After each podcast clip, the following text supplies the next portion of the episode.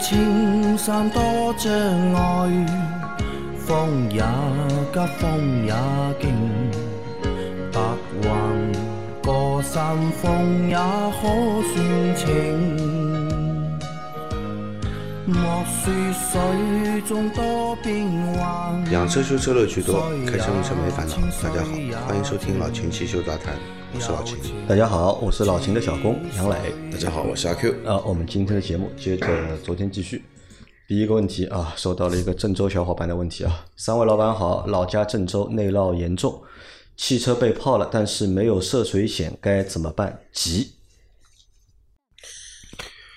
就看你的保险是什么时候买的，嗯，好吧？如果是去年九月份以后的保险，嗯，这个因为费改以后啊，所有的险种都在车损险里面了，对的，好吧？这个也包含了涉水险，嗯啊，这个你就不用担心了。啊，如果这个你的车是去年九月份之前买的保险，没有单独购买涉水险的话呢，其实涉水险是这样的，你要行驶过程中进水，嗯这单独一个发动机损坏，这个是进涉水险嗯啊。如果你车子不是在行驶的时候，啊，因为你是这个郑州的嘛，这次内涝非常的严重，对吧？这个应该是进你的车损险。进车损险，而且普及一下，就是车呃涉水险是指发动机涉水险，对。这个险种是专修发动发动机机的对。但是你车整体泡水，那它可以归到车损险，车损险里面去，所以你不用担心。那这是第一个，第二个就是也有人在问我，就是因为那个保险条款里面会有不可抗力嘛，嗯，对吧？不可抗力，那水灾、天灾人祸嘛，这个这个算不算不可抗力啊？这个是不算的啊，不算啊，只有战争战争是啊不是是不可抗力但是水灾也好啊，你地震也好啊，那这个保险公司对吧，都是会给到你相应的赔偿的。但是我们在录节目之前，我们也在也在在说这个事情嘛。这次保险公司啊，损失嗯惨重，对对吧？你光郑州两万五千台车，对。而且这个就是你看现在还只是目前来说，已经报案的是两万五千辆，还有没报案没有报案的，对的，对吧？包括我们在浙江地区，对其实也发生了同样的情况，对啊，今年就夏天啊，就是水车啊会特别的多，所以对保险公司来说头是会非常大的，是。所以，如果你的车被泡水了，现在那及时联系保险公司，因为现在对保险公司来说呢，它也头很大，对吧？那么多人报案，后来后面那么多车要做处理啊，我在想啊，这些车排队去修理厂修啊，嗯，我估计也排个很长时间了呀。哎，郑州需要修理工驰援啊，老先去 去帮忙，对吧？因为所以说，及时那个及时去报案，因为他这个还要排队。因为我看那个保险公司，他们发很多发文说啊，他们都开辟了专门的那个，就是针对这次涝灾的，就是通道，那么优先处理。但是即使你再优先，这那么多车了啊，那么多车，总要一辆一辆处理下来哎，一辆一辆处理。哎，老兄，我问你一个问题啊，你想，先我这个车先泡水，对吧？泡了水之后，因为这个涝灾总会结束的嘛，那你可能过一个星期，哎，水就退下去了。如果我不及时去做处理或者做维修，嗯，会对车造成二次伤害吗？泡过水了，你如果时间长了不去管它，它肯定要烂的嘛。肯定要烂。毕竟车身都是铁的嘛，嗯对吧？车上大部分大部分部件还是铁的，嗯呃，包括这些电路，嗯这个因为你不是被纯净水泡的，纯净水泡是没问题的，嗯，对吧？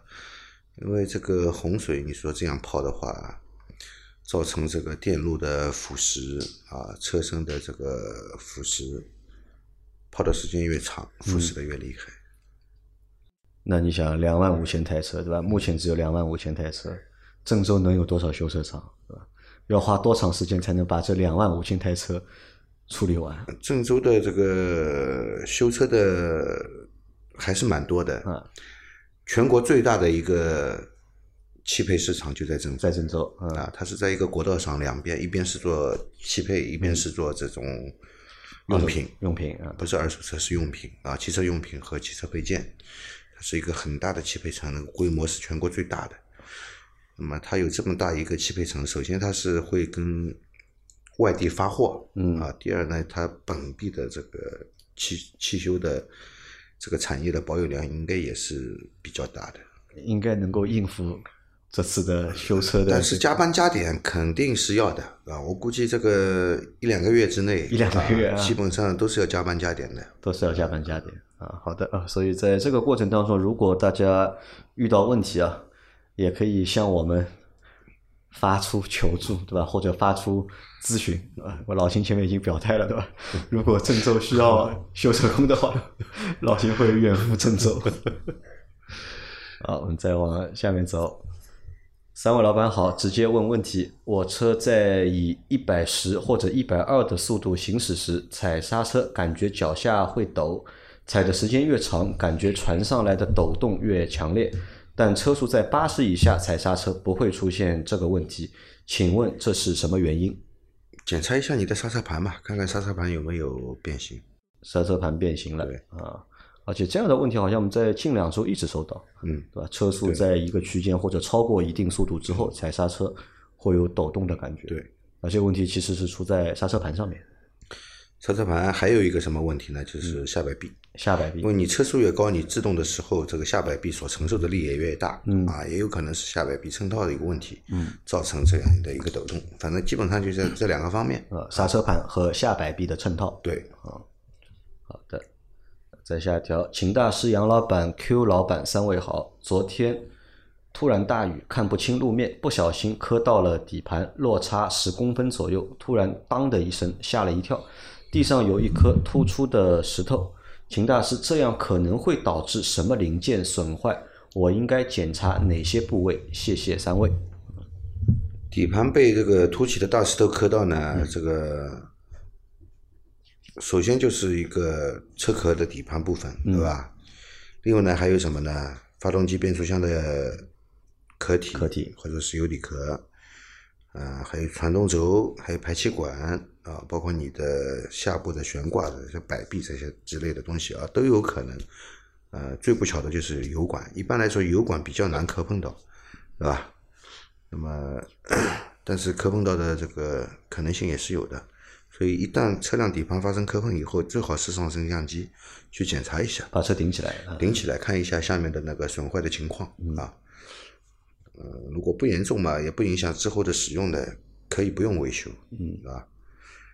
呃，如果发现这个变速箱或者是发动机油底壳有损坏，那要及时修复的，呃，要要不然油漏完了，这两个东西都是要坏的，嗯对吧？如果是下面的油管，不管是刹车油管还是燃油管道啊，如果受损，也要及时修理，因为刹车油管一旦破裂，你就没有刹车了，嗯，燃油管道一旦破裂啊，这个是要引发火灾的，都是非常危险的。啊好的啊，要把车顶起来，仔细检查啊。再下一条，三年的别克君威二八 T，二点八万公里，这次后门钣金喷漆，车子四 S 店放了两天，拿回来后发现静止起步，不踩刹车从 N 档挂入 D 档，车子会冲一下，像被人从后面踹了一脚。之前变速箱一直很平顺，难道两天时间被四 S 店小工暴力操作了吗？不知道 C 店在我的车上搞的什么，顺便曝光一下，对吧？共和新路文水路那家某某店，对吧？问一下秦大师啊，这是什么故障？怎么检查？嗯，自动挡的车辆在切换档位从 N 档到 D 档的时候，应该要踩住刹车。嗯虽然它不踩刹车也能挂进去，嗯对吧？但是应该是要踩住刹车挂入 D 档的，因为挂入 D 档以后呢，这个变速箱开始从一个空闲状态进入到一个工作状态，对吧？它会拉着车子往前走的啊。这个它的动力的上来，不像你想象的这样是缓慢的上来的，因为你如果是手动挡的车，你是慢慢抬离合的，啊，这个自动挡的车，它这一它的离合器结合的速度比你想象的要快得多，嗯，这样的确会车子会有一个向前窜一下的这种感觉的，好吧？其实你的操作方法有问题。如果你平时一直是这样操作的呢，你的变速箱很容易坏的。哦好吧，应该踩住刹车挂入底档，然后慢慢松开刹车，让车子往前走。那如果是踩着刹车，它从 N 档挂到 D 档，车子不会往前窜窜出去的呀。如果你之前也是这样操作的，那么之前没有这种情况，嗯、现在又有了，那么你要检查一下变速箱油。但是你这个操作方式是错误的啊，是不允许这样来操作的，变速箱要坏的。那么你这你这样长期操作，早晚一天你的变速箱要坏的。嗯啊，那现在能做的只是去换一下变速箱油试试看。去检查一下变速箱油，如果有必要的话，你把变速箱油给换掉。等一下啊，它这个是君威二八 T 的是吧？对君威二八 T 的那个是九速变速箱。嗯，九速变速箱有一个问题，就是电磁阀的那个卡滞，电是电磁阀的卡子。你如果这个车还是在保修期的话，我建议你到 4S 店，一个是检查一下变速箱油，第二个就是读一下故障码，有没有这个变速箱里面那个电磁阀卡滞的问题啊，问题。啊，如果有这些问题的话，及时的解决解决，好吧？在保的可以索赔的索赔啊。啊。好的啊，再下一条，三位好，请问我一三款手动 B 五零用嘉实多极护五 W 四零的机油可以吗？中控屏打不开了，买个安卓大屏自己安装难度大吗？两个问题啊，自己换个机头，你是要具备一定的维修能力以及电工基础的知识的，嗯，好吧？要不然的话，你这个中控屏你换不成的，换好了以后，也许会出现更多的问题。搞不定的对吧？自己这个事情，我觉得找专业的人去做吧，你自己不要去做了。哪怕就买找帮你买这个东西的给你的商家，让他帮你换。一般你卖这个有都不安装的呀，啊，都哪里就卖个机头给你不包安装的？没这种没这种事情的呀，都包安装的呀。嗯，就自己不要动手去做。对，然后再说 B 五零，就是马三马六，马六的一汽的呃那个版本，二点零的用嘉实多的五 W 四零四零极护，嗯，用吧，能用吧，能用是能用，但是我们的节目好像一直不太推荐用极护，是不推荐嘉实多，对吧？呃，对，不推荐嘉实多。啊，送呃，它的那个续航比较短一点，对吧？啊，再下一条啊，今天终于三年等三年的等待，相见恨晚，对吧？这三年的四 S 店保养和秦师傅相比，真是没法用语言来形容。秦大仙简直就是魔术，对吧？这三年总结下四 S 店的三个谎言：车能走，电脑检测 OK 就正常；双离合就是天生的顿挫，就这感受；干双离合变速箱是干的，这辈子不用换油。经过三个小时秦师傅的认真仔细的大保健，车子瞬间焕然一新，驾驶感受如同大桶大全套下来的感受。原来双离合居然可以没有顿挫，丝滑顺畅，完全感觉不到换挡的感觉，太赞了。之前四 S 店说双离合就是有顿挫，之前启动车辆会有点火延迟的感觉，说是电瓶要换了，结果保养完启动正常，神奇。经秦师傅检查，四个火花塞有三个是松的。4S 店真的是把你卖了，你还在帮他数钱的感觉啊！秦师傅保养时居然还能听出发动机里电子风扇配重块没了。4S 店从没和我说过这个啊！如今过了质保，哭死啊！真是后悔没有出保前来这检查一下。最后说下商城的芬克机油，呃，超航机油真是效果杠杠的。之前一脚油门，内发动机啸叫的声音真是刺耳，现在只是沉闷的轰的声音啊！看来机油之间的差别还是很大的，下次还是会用芬克。最后还是要感谢秦魔法师的神奇魔法，有机会还要带朋友过来做个大保养啊，大保健聊聊天。同时也要感谢这个节目陪伴了我三年多。从新车到出保，使我学会了很多有用的知识，不然估计会被蒙得更惨。这辈子不用换刹车油、变速箱油，双离合是顿挫的，火花塞是松的，车子能走就是好的啊！祝节目越办越好，老秦的店生意兴隆，哈哈哈哈啊！那这个是我们那么多小伙伴去到老秦店里面给过的一条最长的评论，对吧？我建议啊，你如果有时间的话，可以把这段话复制到大众点评去啊，因为就是这个话我想想说蛮久了，就大家以后如果去过老秦的店里啊，觉得老秦的店你们服务满意的话，我顺便可以帮老秦在大众点评里面也去点评一下，因为我看到大众点评上是能够找到老秦那家店的，而且目前上面的很多评论我也看了一下，也都是我们的听众小伙伴跑去你那里做过保养的或者修过车的，他们都去给过点评。那大家如果以后有机会的话，多给老秦的店在大众点评上点评一下，那么我们争取让老秦那家店变成杨浦区修车店里面第一名，好吧？那其实你看，他虽然说写的那么多，嗯，写了那么多，那么当中，我觉得有几个点啊。第一个点是，可能很多四 S 店或者他本身在的那家四 S 店，的确是不太上心，或者不太仔细，或者不太负责，对吧？那么你跑来一家上心的店、仔细的店、负责的店的话，那很多问题，那的确是能够得到改善的。对吧？你说老秦真的有魔法吧？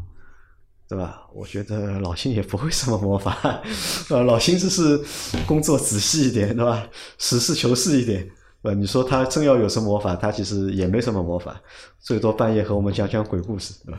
你真要他有什么魔法，他也没有，其实只是老秦把该做的，对吧，都做到了，或者这个事情该怎么做，老秦就怎么做，对吧？没有什么那么神奇。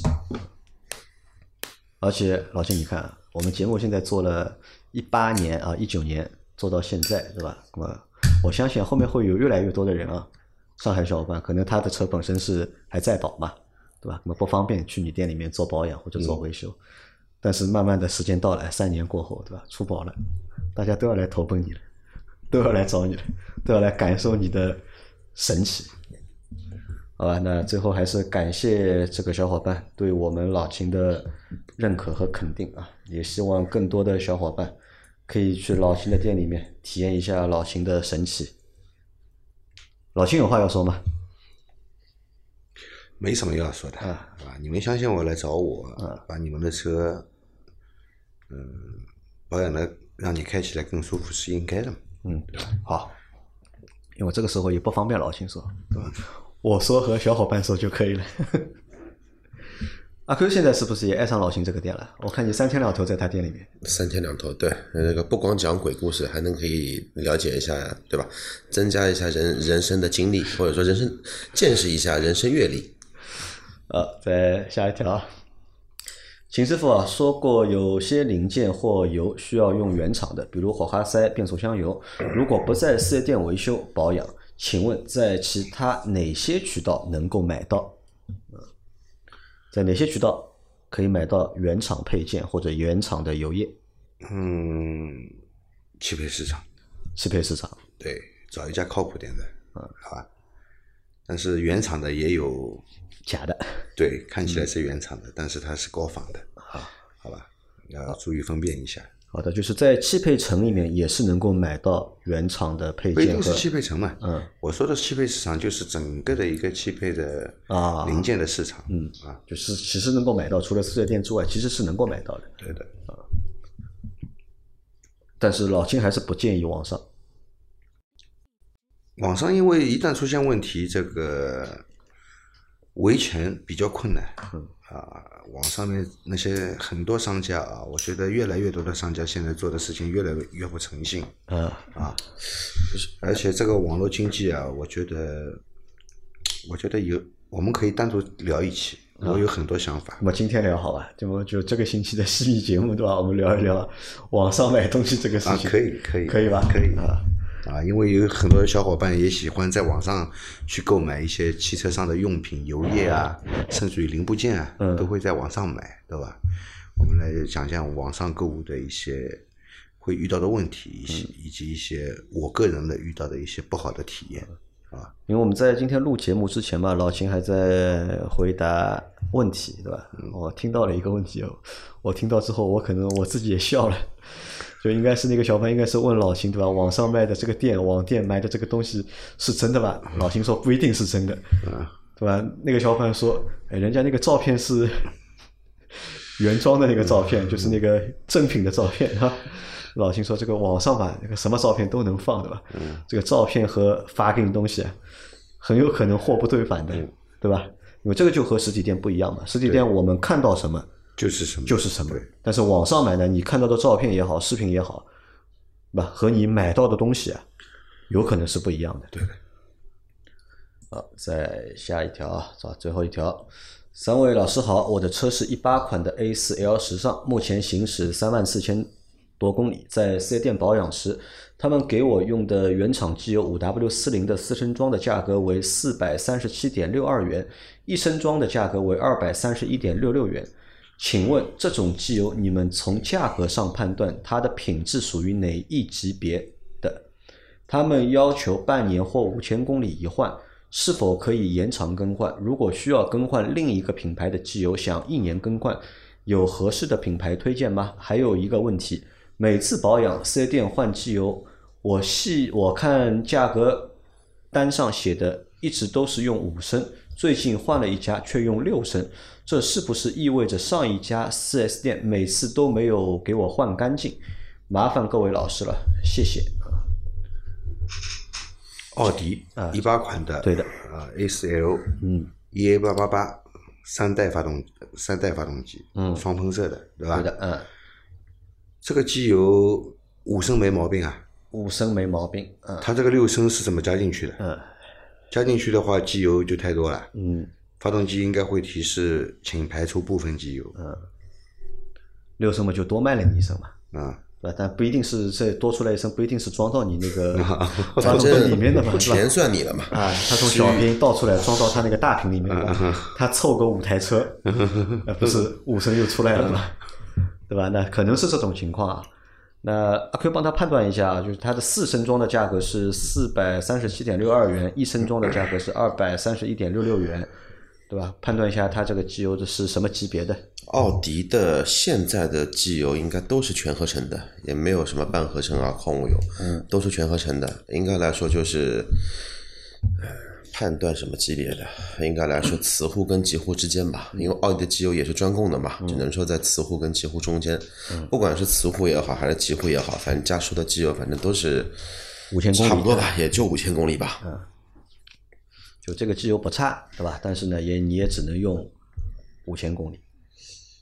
奥迪是这样的，它这个自然吸气的发动机是七千五百7500公里，嗯对，如果是涡轮增压发动机，它就是让你5000去五千公里，但是它还有一个选项，嗯，长寿命机油啊，长效是一万五千公里的，一万五千公里，对的，卖多少钱？